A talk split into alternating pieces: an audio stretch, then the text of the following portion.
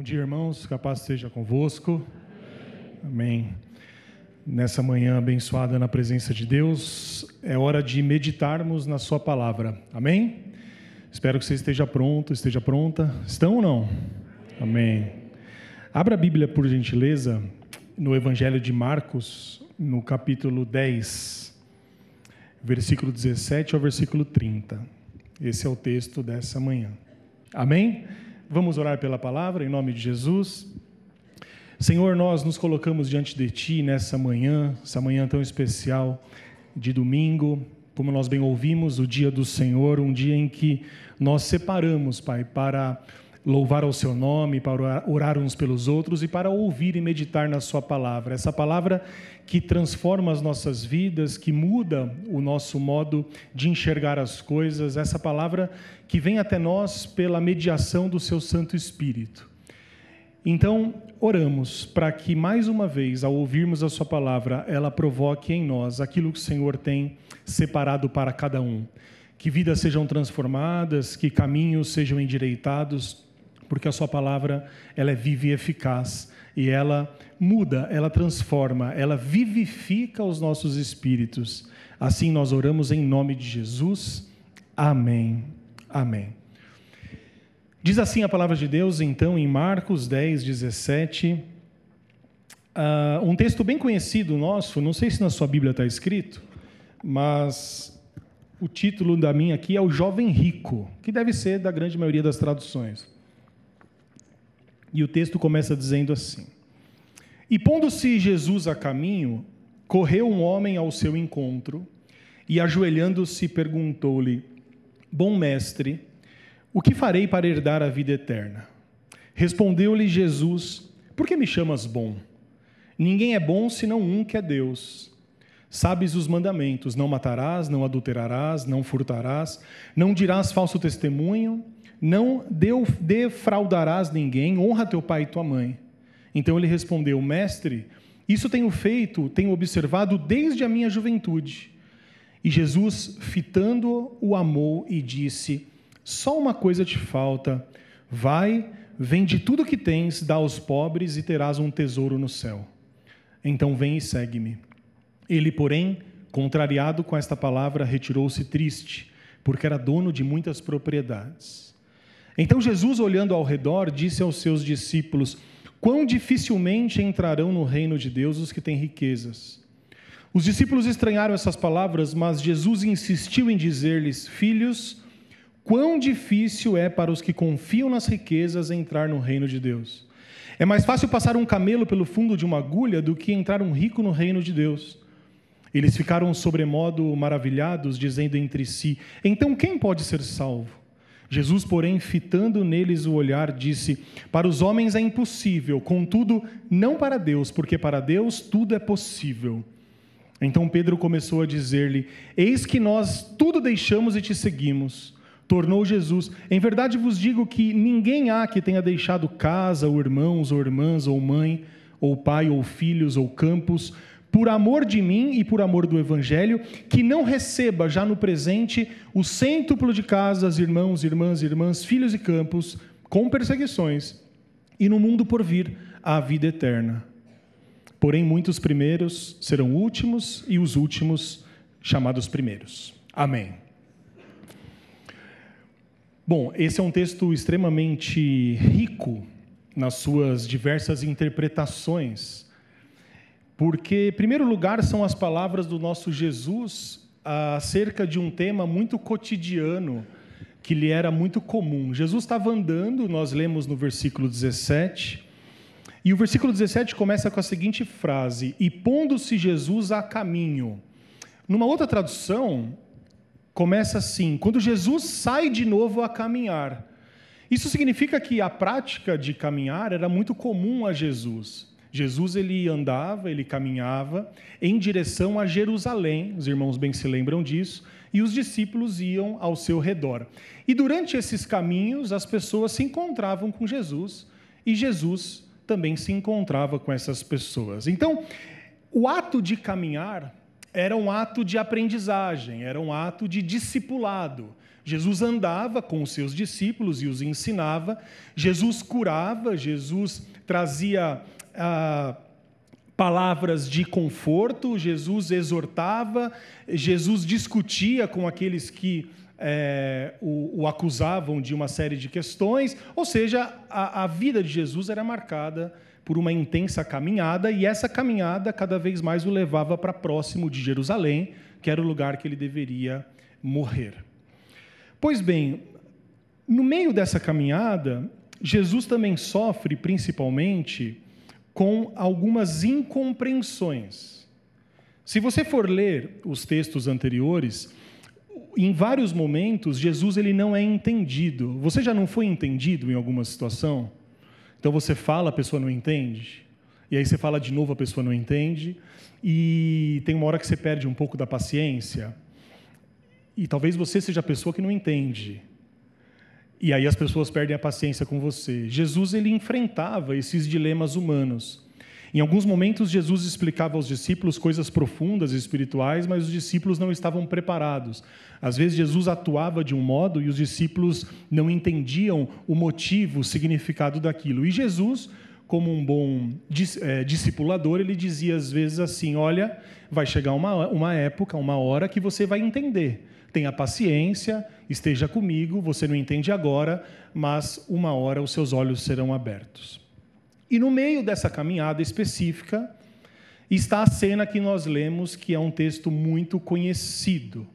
O texto que traz a história do jovem rico.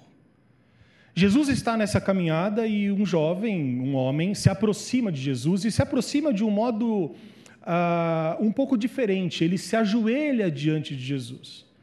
Quero que os irmãos pensem que essa não era uma prática comum a quem tinha muitas posses.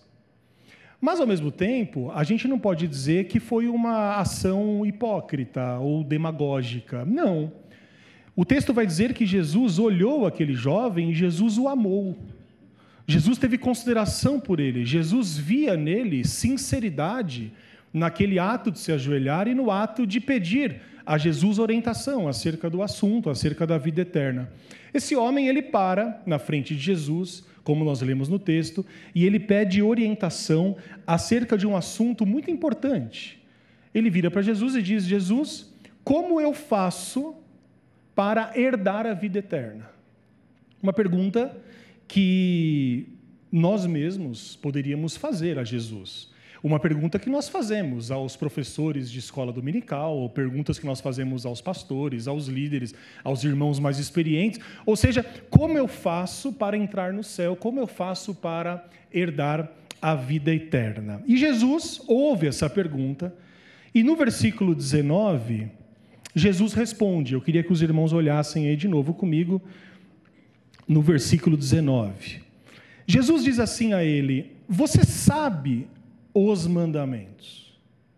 Não matarás, não adulterarás, não furtarás, não dirás falso testemunho, não defraudarás ninguém, honra teu pai e tua mãe. Essa é a resposta que Jesus dá.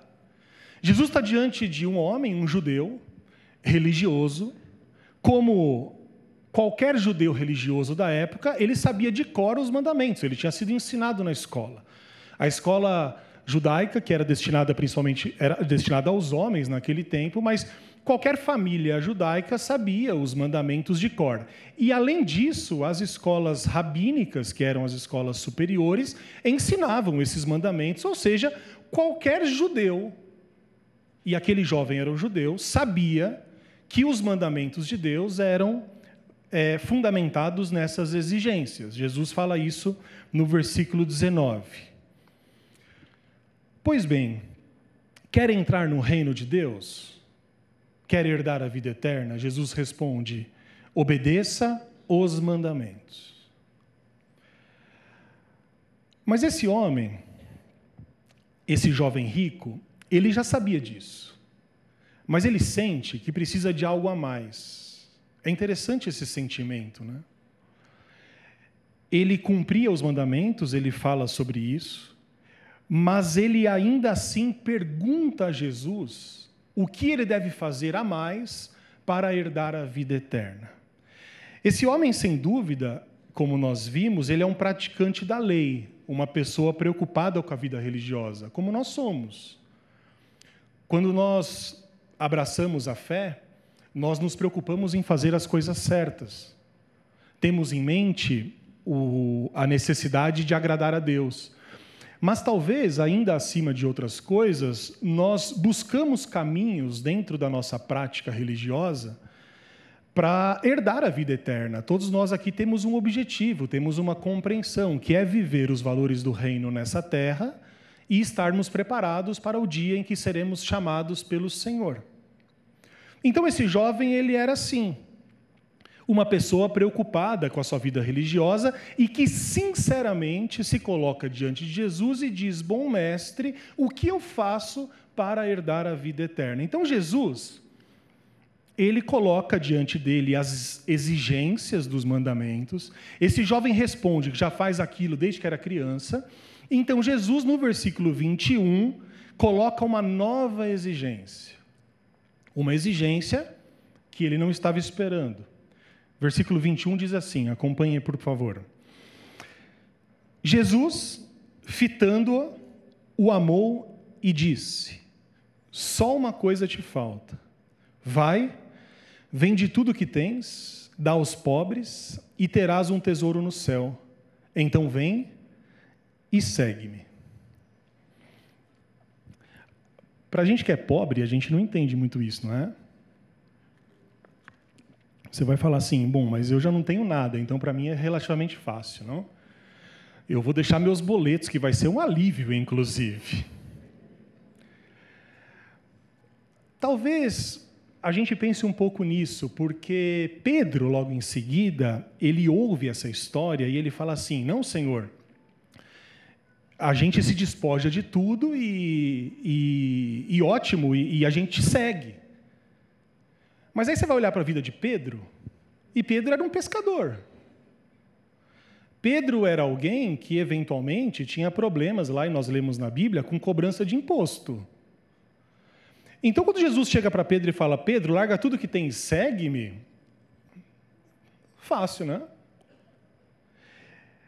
Mas Jesus, ele coloca exigências para nós que são diferentes, que variam de uma pessoa para outra.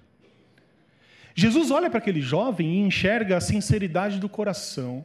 Jesus olha para ele ajoelhado daquele modo. Jesus o texto diz que amou aquele jovem, ou seja, o considerou com afeto. E ele diz assim: falta-te uma coisa.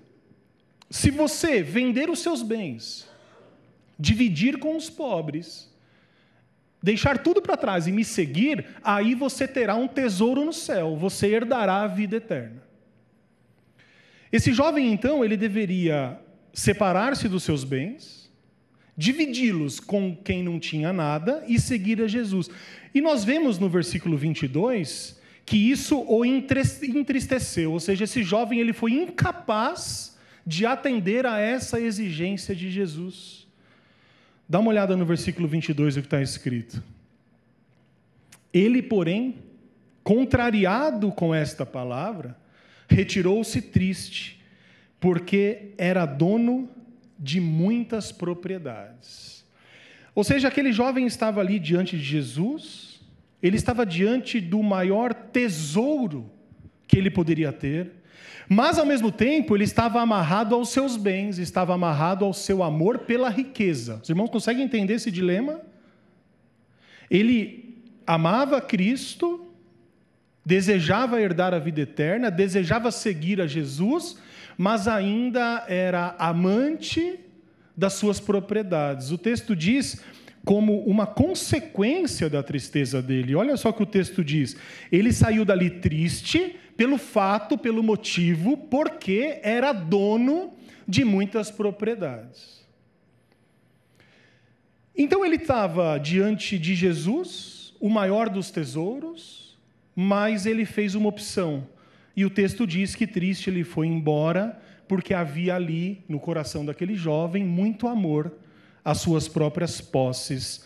Não havia ali, no coração daquele jovem, espaço para um novo amor, que era o amor de seguir a Cristo e deixar as coisas para trás. A opção que ele faz é uma opção clara, é uma opção pelas propriedades e pelas posses, enquanto não havia espaço para amar a Cristo.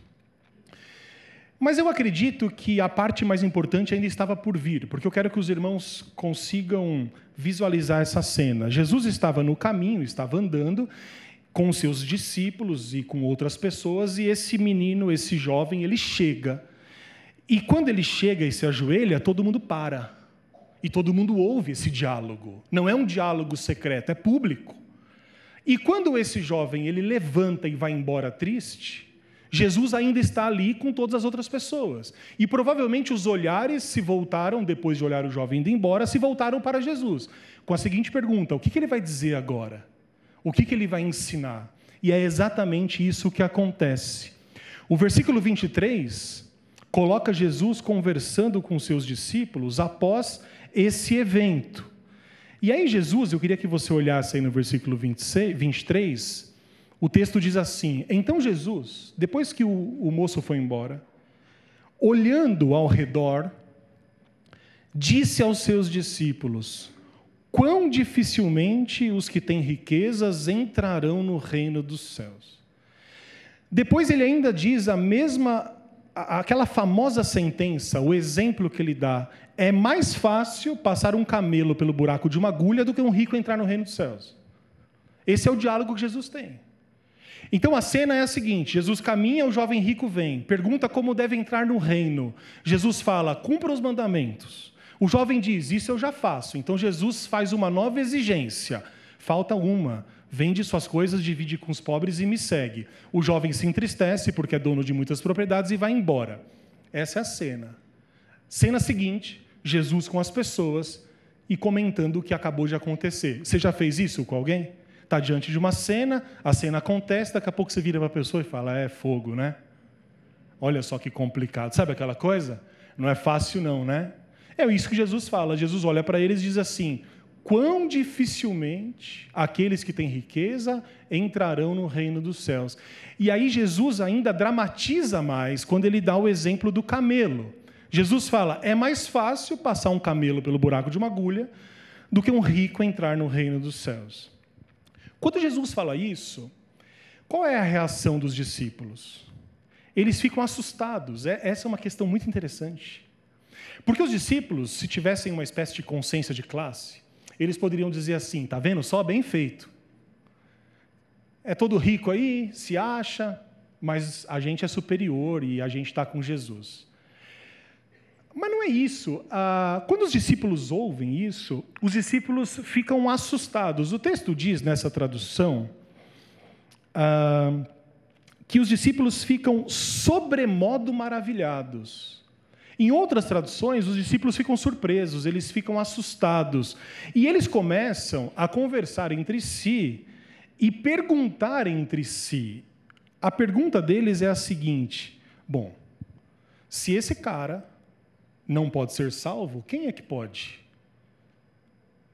Se esse rapaz, que tem tantas posses, tantas propriedades, que é tão abençoado na sua vida material, não pode ser salvo, quanto mais a gente, que é tudo uns pé rapado, que está devendo para todo mundo, que tem uma vida com. Eu não estou dizendo que você tem que dever para todo mundo, hein?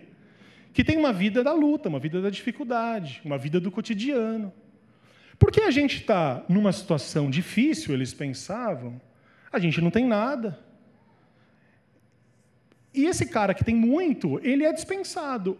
E aí é interessante porque a grande questão aqui é que naquele tempo havia uma mentalidade entre o povo judeu que riqueza material era sinônimo e sinal da presença de Deus. Isso a gente tem que entender.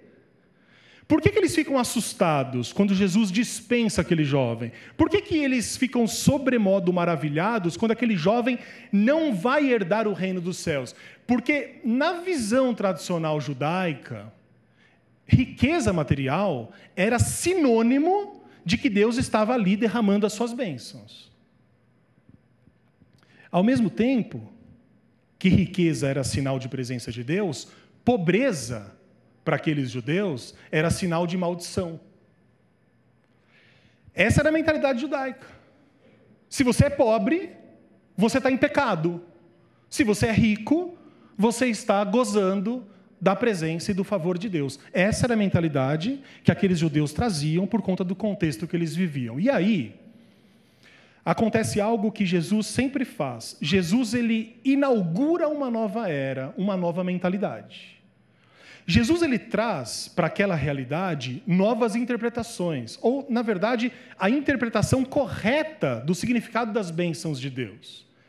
Jesus na questão da vida eterna, na questão da misericórdia de Deus, não relacionava riqueza material com bênçãos. Ora, Jesus é a figura do próprio Deus, a imagem do próprio Deus, como diz lá o escritor aos Hebreus. E Jesus, ele fez uma opção clara na sua vida cotidiana, que foi a opção de abrir mão de qualquer privilégio que lhe colocasse como alguém especial. Se nós lermos a carta de Paulo aos Filipenses, por exemplo, a partir do capítulo 2, versículo 5, a gente vai se lembrar disso. Jesus, ele não usurpou ser como Deus. Ele abriu mão dos seus privilégios, das suas prerrogativas, ou seja, de tudo aquilo que ele tinha direito como filho de Deus, em nome de uma missão maior, de um projeto maior, de um projeto que levaria a redenção às pessoas. Os irmãos estão entendendo isso? Jesus era a figura do fracasso nessa mentalidade. Jesus não tinha onde repousar a cabeça. Nós lemos isso no texto. Jesus não tinha roupas extras. Jesus não tinha nenhum privilégio social, muito pelo contrário, era perseguido, era maltratado, rejeitado entre os homens, como dizia milhares de anos antes o profeta Isaías. A missão de Jesus e o amor de Jesus por Deus e por nós o levou à degradação social. Jesus era um andarilho, alguém que não tinha casa, alguém que não possuía riquezas materiais, mas, ao mesmo tempo, Jesus era um mestre. E as pessoas reconheciam isso nele. Então, quando Jesus ele deixa de associar sucesso financeiro, por exemplo, material, com vida eterna, aquilo surpreende as pessoas. Porque eles tinham ensinados, tinham sido ensinados desde sempre que a relação era oposta: pobreza, maldição e pecado, riqueza, vida reta e bênçãos de Deus. O que Jesus está ensinando aqui para aqueles discípulos é que os valores do reino de Deus são valores diferentes e valores superiores aos valores que os homens valorizam, com perdão da redundância. Ou seja, nós nos lembramos de algumas histórias bíblicas em que Jesus responde a essas questões. Mas aqui há um aspecto importante a todos nós.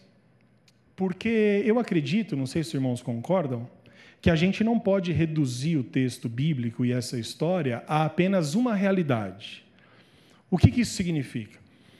É claro que Jesus está falando aqui sobre o apego às riquezas. Está falando do apego às coisas materiais. Mas Jesus está falando isso àquele jovem que tem muitas propriedades. Então esse texto, ele não quer apenas falar com aqueles que têm muitas propriedades, que têm muitas riquezas, porque eu acredito que ele não falaria a quase nenhum de nós aqui. Qual é o princípio que está contido nesse evangelho que serve para nós? E eu gostaria de caminhar nesse sentido.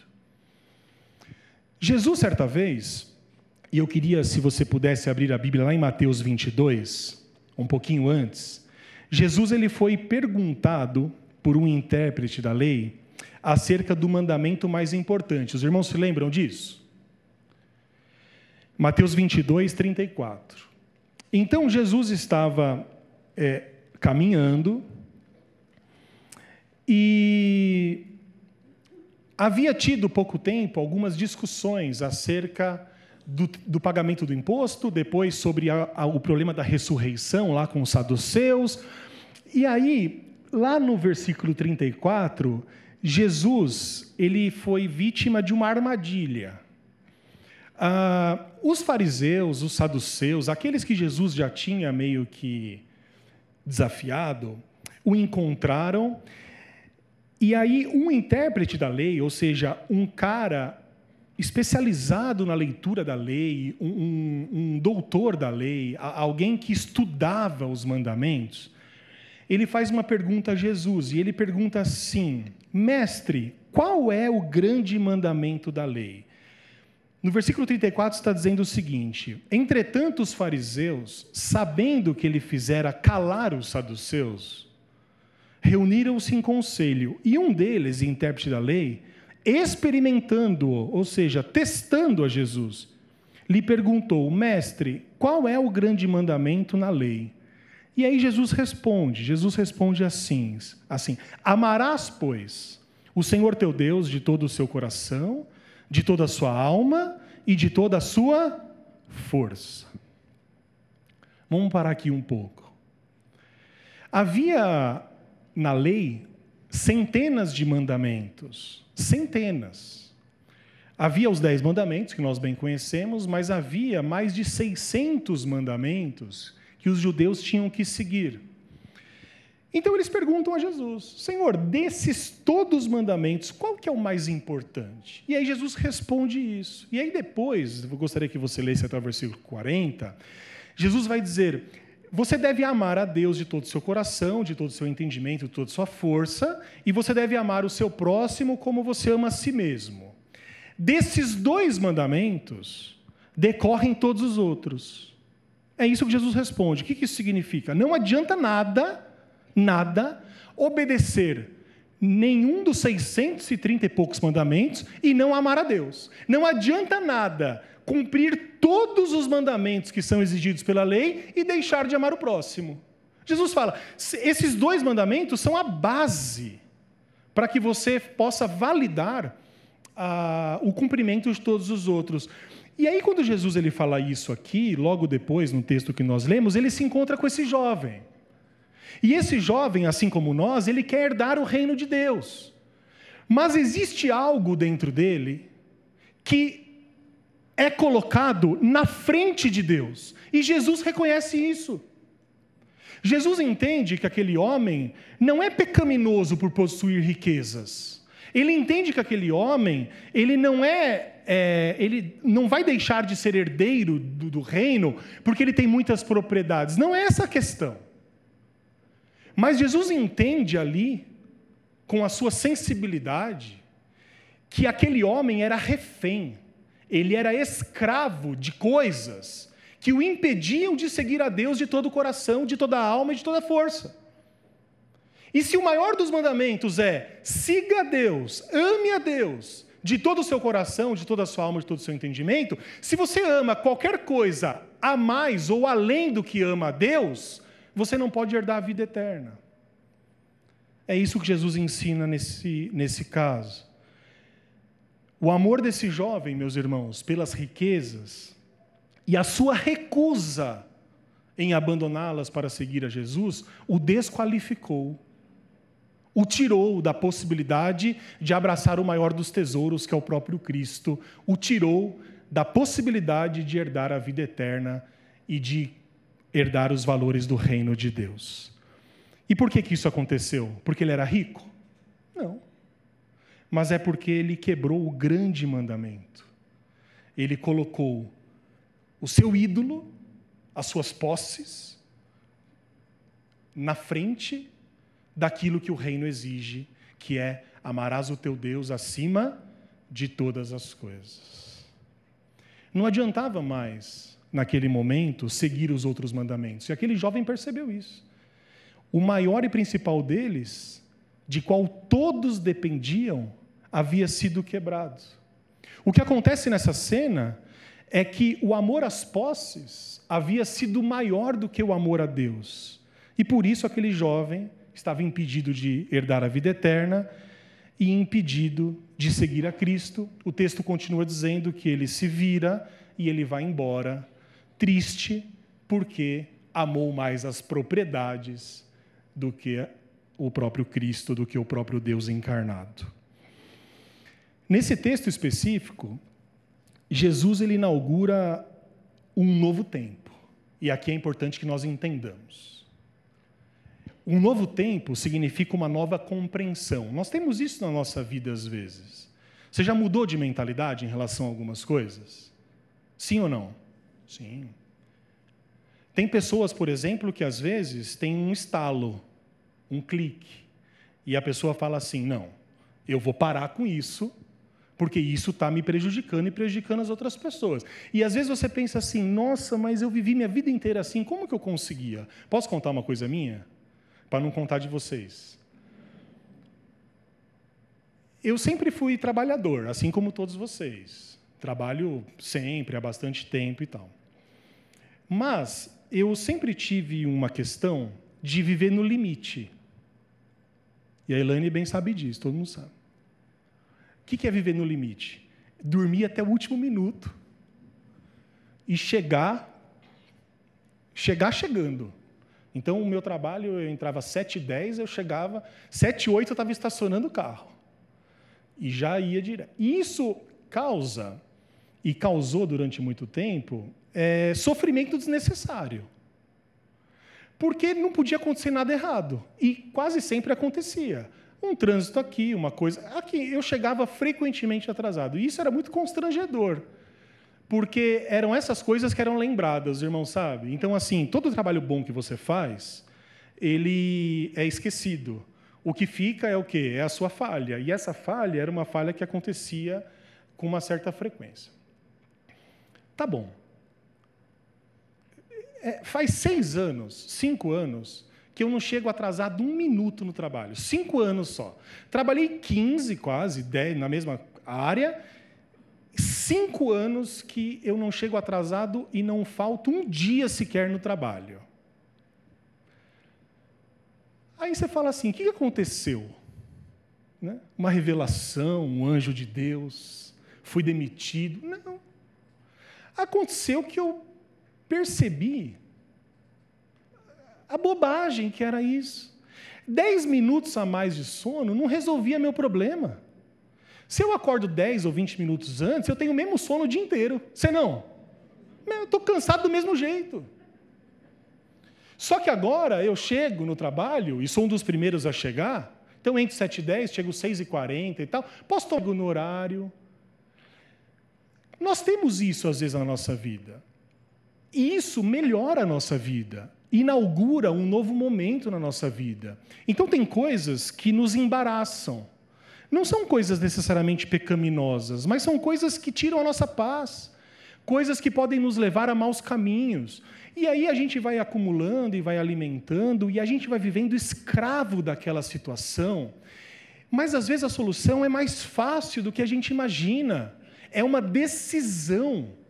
Ora, eu não desprezo o fato de que muitos irmãos lutaram e lutam, por exemplo, para largar um vício. Eu entendo isso. Cada pessoa tem um organismo, um processo, uma doença. Mas eu conheço irmãos que, de uma hora para outra, decidiram e disseram assim: eu não vou mais fazer isso. E com a ajuda do Espírito Santo de Deus, são bem-sucedidos. Mas faltava o quê? Uma decisão. Faltava colocar Deus acima dos nossos amores, dos nossos afetos, daquilo que nós gostamos de cultivar, que não necessariamente é algo ruim, mas que pode se transformar em algo ruim quando isso se torna mais importante para nós do que a comunhão com Deus, do que o bom testemunho, do que uma vida boa no trabalho, na família, na comunidade. Então, Jesus aqui quando ele exige que o jovem uh, largue a sua riqueza, é como se Jesus falasse assim para mim: Felipe, quer me seguir? Começa a chegar na hora no trabalho. Parece uma coisa simples para você. Mas para outro irmão que tem essa dificuldade, é uma exigência que vai exigir uma decisão. E uma decisão custosa. Jesus pode chegar para você hoje e fazer algumas exigências. E dizer assim: quer me seguir? Quer herdar a vida eterna? Largue aquilo que você tem colocado como ídolo no meu lugar. Largue aquilo que tem te afastado da minha presença. Ora, Se nós não somos capazes, com a ajuda de Deus, de cumprir essas exigências, nós somos desqualificados para herdar a vida eterna. E aqui no texto, Jesus ele inaugura essa nova mentalidade. E aí, voltando especificamente para o texto, para depois expandir novamente, Jesus, ele não propõe que a riqueza é uma maldição. Mas o que Jesus propõe é que a proposta de Deus não é mais a riqueza acumulada, mas é a riqueza partilhada. Esses são os valores do reino. Ou seja, nós aqui na igreja sempre somos cuidadosos e preocupados com essa área, e vocês devem saber muito bem disso, todos nós sabemos, porque é uma área que infelizmente sofre grande exploração no contexto religioso, que é a parte material, financeira. Mas o mandamento de Deus não é que eu seja abençoado e que você seja, mas que todos nós sejamos abençoados. E quando nós oramos, nós oramos por aqueles irmãos que contribuem, por aqueles irmãos que têm vontade de contribuir, mas não podem, por aqueles irmãos que estão necessitando de trabalho, por aqueles irmãos que estão vivendo momentos financeiros e materiais diferentes. Porque a gente tem uma compreensão de que a riqueza de um não significa a bondade de Deus se o outro não tem o que comer. É isso que Jesus está falando. A proposta de Jesus não é que a sua riqueza seja acumulada e o outro irmão viva na penúria. Não. A proposta do Senhor aqui, nesse texto, é que não há lugar para o egoísmo. Mas o egoísmo deve dar lugar à solidariedade e à justiça. A proposta do Senhor é que todos, e não algum, possam ter o suficiente para viver com dignidade. E essa é, sem dúvida, uma proposta radical, radicalíssima, para aquele tempo e para hoje. Tanto que nos versículos posteriores, quando Pedro disse assim: Eis que nós deixamos tudo e te seguimos. Sabe o que Jesus responde? Jesus responde assim: Pedro, quem deixar tudo e me seguir, como esse jovem não fez, terá muitos benefícios, mas esses benefícios virão acompanhados do quê? De perseguições. Essa ressalva é importante naquilo que Jesus fala. Jesus fala assim: não há quem deixar pai, mãe, casa, campos, que não receberá o cêntuplo, ou seja, cem vezes mais do que tudo isso. Ou seja, quando nós deixamos os nossos amores, quando nós abrimos mão daquilo que tem nos afastado de Deus, nós temos a recompensa aqui. Mas essa recompensa, ela também vem com um porém, que é a rejeição, que é a perseguição. Porque a proposta do Evangelho é uma proposta radical, não é uma proposta simpática aos valores desse mundo. Os irmãos conseguem compreender? Por isso que abraçar o Evangelho de Cristo, abraçar as boas novas de salvação, de solidariedade, nunca será bem visto pelos homens, meus irmãos. Trocar os valores deste mundo pelos valores do reino trará perseguições e dificuldades, porque as pessoas não aceitam. E não se enganem, não são as pessoas apenas de fora, são as pessoas de dentro do contexto religioso, que se acostumaram a entender riqueza como bênção e pobreza como maldição, que se acostumaram a estabelecer uma relação direta com Deus sem nem passar por Jesus, quanto menos passando pela comunidade e pelos irmãos. Só que o evangelho de Cristo, aquilo que ele propõe, não é um evangelho direto, não é um evangelho ah, egoísta, mas é um evangelho que passa por ele para chegar a Deus e também passa pela vida em comunidade. E vida em comunidade significa uma vida de solidariedade, uma vida de preocupação com o próximo, uma vida que entende que as bênçãos de Deus, para serem completas, não tem que ser minhas, mas tem que ser de todos. Ora, qual é o ganho de eu ter o que comer e meu irmão do lado da mesma fé não ter. Qual é o ganho disso? Qual é o ganho? Para o mundo, esse é o normal. Mas para nós que somos da igreja, é outra preocupação, são outros valores. Ora, uma coisa é certa, e Jesus diz isso. Quando nós escolhemos Jesus, quando nós escolhemos abraçar a Deus acima de todas as coisas, isso nos leva a uma felicidade duradoura. Uma felicidade que as coisas deste mundo não podem suprir. Porque o próprio Jesus disse: Onde está o teu coração, estará o teu tesouro. Ou, principalmente, onde está o teu tesouro, estará o seu coração. Se o seu tesouro estiver na terra, Jesus diz, o ladrão vem, as traças corroem, e na hora da morte, que todos nós vamos passar, a gente vai perceber tardiamente que o apego a essas coisas apenas não nos levou a nada e nem à felicidade. E é isso que Jesus está tentando ensinar a esses homens, a essas mulheres e ensinar a todos nós. Ou seja, amar a Deus significa que todas as outras coisas são menos importantes. É, é claro que as exigências de Deus, elas não significam necessariamente o abandono das nossas coisas. Os irmãos entendem isso, não é? Jesus estava falando especificamente a um jovem que era dono de muitas propriedades, e Jesus identificou naquele jovem o amor pelas posses. Por isso que Jesus falou isso a ele. Porém, todos nós temos desejos, aspirações, que temos dificuldade de abrir mão. E eu queria convidar você a pensar um pouco aí na sua vida. O que falta a você, a mim, o que falta a nós para verdadeiramente seguirmos a Cristo? Qual é a exigência que Cristo hoje poderia fazer a você? Essa é a pergunta. Será que Cristo falaria assim: olha, para me seguir, você precisa ser uma pessoa mais amorosa? Será que é essa a exigência? Uma pessoa mais perdoadora. Você tem perdoado pouco. Para me seguir, Jesus poderia dizer assim: você tem que ser uma pessoa menos amargurada. Você está disposto a isso? Disposta? Deixa a sua amargura para trás e me segue. Qual seria a reação? A gente iria embora porque, de algum modo, a gente ama a amargura e não quer largá-la por vários motivos, ou a gente deixaria a nossa amargura, a nossa falta de perdão e diria assim: Senhor, eu deixo isso para trás e eu te sigo.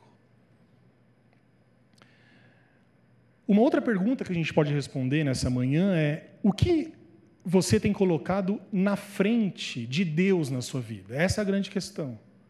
Porque aquele jovem colocava as propriedades, as posses, e aquilo era dono do tempo dele, era dono do coração. Aquele jovem vivia para suas riquezas, para manutenção, para expansão. Uh, e não havia lugar para Cristo. Uh, ou seja, para aquele jovem, deixar as riquezas era abrir espaço para comunhão com Deus. E para nós, o que é? Como eu disse no início, pode ser que não seja as posses, como o texto que nós lemos. Mas quem sabe Pode ser um pecado, pode ser um vício, algo que tem te afastado de Deus.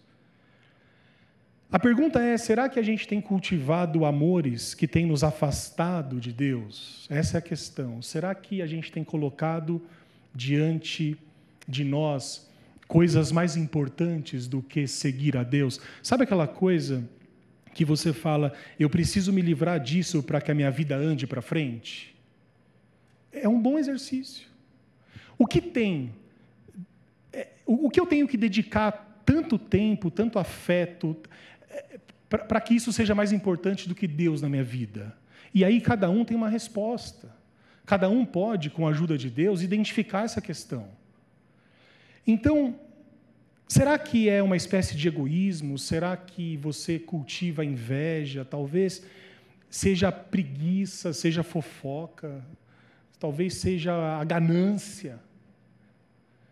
Será que o que tem nos afastado de Deus, particularmente, uma espécie de ódio, de ira descontrolada, de falta de paciência, de imoralidade, de qualquer ordem?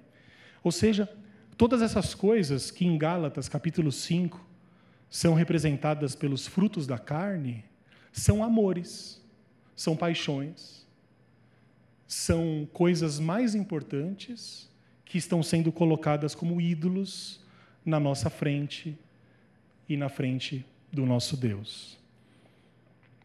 Como eu disse há pouco, certa vez Jesus disse assim, meus irmãos: Pois onde estiver o vosso tesouro, aí também estará o vosso coração.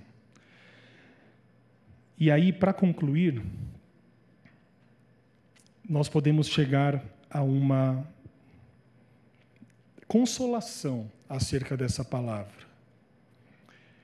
Que hoje eu e você e todos nós, a gente possa tomar uma decisão, que é uma decisão de que o amor de Deus será maior nas nossas vidas. Amém? De que, a partir de hoje, os nossos tesouros, ou seja, aquilo que de fato importa para nós, não esteja fundamentada na terra, mas esteja fundamentada nos céus. A gente pode, com a ajuda de Deus, tirar qualquer amor terreno, qualquer ídolo que a gente construa, tirar da nossa vida qualquer coisa que nos separa do amor de Deus e, no lugar, colocar o próprio Cristo, que é suficiente para todos nós. Como eu disse, para esse jovem, o que o separava de Deus eram as suas riquezas. Para mim, pode ser outra coisa, para você, pode ser outra coisa. Com a ajuda de Deus, hoje, você pode identificar aquilo que te afasta de Deus que é um empecilho para que você siga Deus verdadeiramente e que a partir dessa decisão você ore e diga: Senhor, que quando eu for chamado, como já fui, eu possa segui-lo de todo o meu coração, de toda a minha alma e de todo o entendimento. Você sabe que nada, nada, pode nos separar do amor de Deus que está em Cristo Jesus, o nosso Senhor. Talvez você olhe para a sua vida agora e você fale assim: eu tenho algo em mim que me prende e eu não consigo me livrar. Deus não vai me aceitar, eu não tenho forças para superar isso que está me separando de Deus. O apóstolo Paulo diz assim: porque absolutamente nada é capaz de nos separar do amor de Deus que está em Cristo Jesus, nosso Senhor. Talvez você olhe para a sua vida hoje você ouça essa palavra e você fale assim: eu tenho coisas que eu cultivo há tantos anos, há tanto tempo, coisas que só eu sei, coisas que eu nunca compartilhei com ninguém, coisas que quando eu me coloco diante de Deus eu tenho um sentimento de culpa e eu digo assim: Senhor, ah, o Senhor não vai me aceitar porque essa parte da minha vida está toda torta. Esse é o momento de você tomar uma decisão, com a ajuda de Deus, de colocar Deus acima dessas coisas. Quando Jesus chega para nós hoje, ele diz assim: Quer saber o que você precisa fazer para herdar a vida eterna? A resposta dele é: ame a Deus de todo o teu coração, com toda a tua força e com todo o entendimento. Se nós amarmos a Deus assim, meus irmãos, nenhum erro, nenhum pecado, nenhum embaraço, nada do seu passado e do seu presente poderá te separar do amor de Deus que está em Cristo Jesus, nosso Senhor. Que essa palavra seja de consolo aos nossos corações, porque identificamos problemas, mas a graça de Deus, ela é responsável por nos dar um novo tempo, uma nova perspectiva. E como a Bíblia fala, né? Aquilo que fica para trás, Deus nem se lembra. A partir de agora é vida nova, novidade de vida na presença de Deus. E que o amor de Deus possa estar com todos nós, em todo o tempo. E quando Jesus, todos os dias, chegar para nós e dizer: Filho, filha, siga-me, que a gente possa largar tudo e dizer: Senhor, eu deixo tudo para trás e eu olho para o reino, eu vou em direção ao alvo, eu vou em direção à vida eterna. Que Deus nos abençoe nos fortaleça e nos console, em nome de Jesus. Amém. Curve seu semblante, por gentileza. Com semblante curvado, todos nós em oração ao nosso Senhor. Essa palavra que Cristo hoje nos traz é uma palavra de libertação, é uma palavra de conserto. É uma palavra que tem por objetivo não a condenação, mas tem por objetivo o resgate das nossas vidas. E se nós bem entendermos isso, nós, com a ajuda de Deus, colocaremos o amor ao Senhor acima de todas as coisas. E com esse pensamento nós podemos orar a Ele. Deus amado, o Senhor que deu o seu próprio Filho em nosso favor, nós nos colocamos diante de Ti nessa manhã, com os nossos corações gratos e cativos à Sua palavra. Pai amado, todos nós queremos ter uma vida reta diante de Ti, queremos herdar a vida eterna. Todos nós aqui reconhecemos que a salvação, ela vem pela fé em Cristo Jesus. Mas essa salvação, ela traz também algumas exigências, exigências de vida nova, exigências de transformações, exigências de abandono de velhos hábitos e cultivo de novos hábitos. Que a partir de hoje, dessa manhã, cada decisão aqui tomada por cada irmão, por cada irmã, possa ser considerada diante de Ti, pelo Senhor no céu. Que o Senhor ouça, Pai, cada oração aqui, cada oração sincera, cada oração individual. Que o Senhor possa ouvir cada necessidade de cada irmão, de cada irmã e tudo aquilo que nos afasta do Senhor, que não nos deixa viver uma vida plena na Sua presença, seja tirado, seja trocado pelo amor do Senhor que está em Cristo Jesus, nosso Senhor. Que todo pecado, que todo embaraço, que toda dependência, que todos afetos construídos ao longo dos anos possa ser trocado pela suficiência do nosso Salvador, possam ser trocados pela aceitação, possa ser trocados, Pai amado, pela consciência de que somos novas criaturas. E Senhor, se não pudermos fazer isso sozinhos, como não podemos, que o Senhor possa nos ajudar, que o Seu Santo Espírito possa a cada dia nos fortalecer e trazer a todos nós a libertação, que precisamos, a libertação de tudo aquilo que impede que andemos verdadeiramente no caminho. Assim nós oramos de todo o coração, em nome de Jesus. Amém. Amém. Coloque-se.